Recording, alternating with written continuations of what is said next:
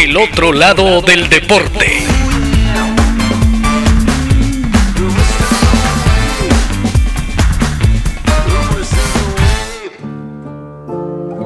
Hoy presentamos Datemi tutto, questo è una rapina. Dámelo todo, esto es un atraco. Creo que ha sido importante el gol que anoté. No teníamos otra alternativa. Lo importante para el equipo era obtener el triunfo y lo logramos. Se llamaba Luciano Re Cecconi y le decían el ángel rubio por su melena color oro. Era el más querido, divertido y alegre. Su carácter contrastaba con el del resto de su equipo. Jugó en el controversial Lazio de los 70, que se parecía más a dos facciones de la mafia que a un equipo. Había dos bandos en pugna y la mayoría de sus jugadores habían incorporado revólveres Smith Wesson a sus entrenamientos para practicar tiro al blanco con balas calibre 44 en lugar de tiros penales. En la Italia de aquellos años, la situación en las calles era tensa Manifestaciones violentas, secuestros a diario y terroristas de diversas ideologías se encargaban de propiciar el miedo y la paranoia. Los atracos eran tan comunes como los goles de los domingos de la Serie A italiana. El Ángel Rubio era mediocampista y era incansable. Sin lugar a dudas, el motor de un equipo lleno de jugadores belicosos, por lo que, al poco tiempo de fichar con la Lazio, se ganó el aprecio de la fanaticada.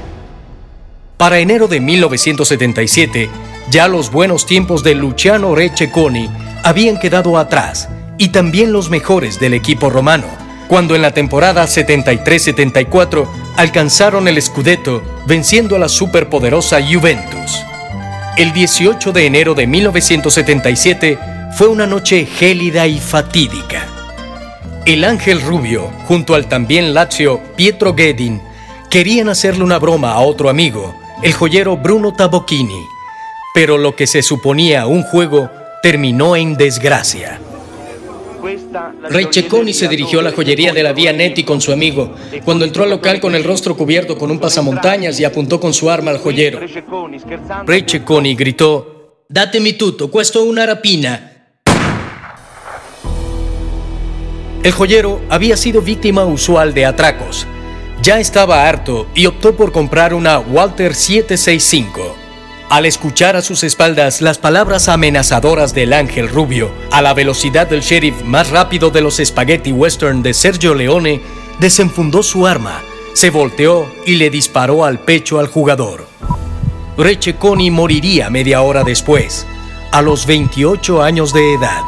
El joyero fue declarado inocente y absuelto por legítima defensa. El ángel rubio sonreía antes de recibir el mortal impacto de la bala. La broma le costó la vida. El funeral se celebró en la Basílica de San Pedro. Luciano Receconi fue irónicamente el único jugador que siempre dejaba su arma de fuego escondida entre su ropa. Su compañero de equipo, Vincenzo D'Amico, lo recuerda y precisa en pocas pero definitivas palabras. Era un muchacho dulcísimo, un muchacho buenísimo. El otro lado del deporte. Si deseas conocer más sobre el otro lado del deporte, escucha nuestros episodios en Spotify, Amazon Music, Apple Podcast, Buzzsprout y iBox. Búscanos en Instagram y Twitter como arroba eoldeporte. Si te gusta el contenido de El otro lado del deporte, apóyanos con un follow, comentario, like o compartir para seguir contándote nuevas historias.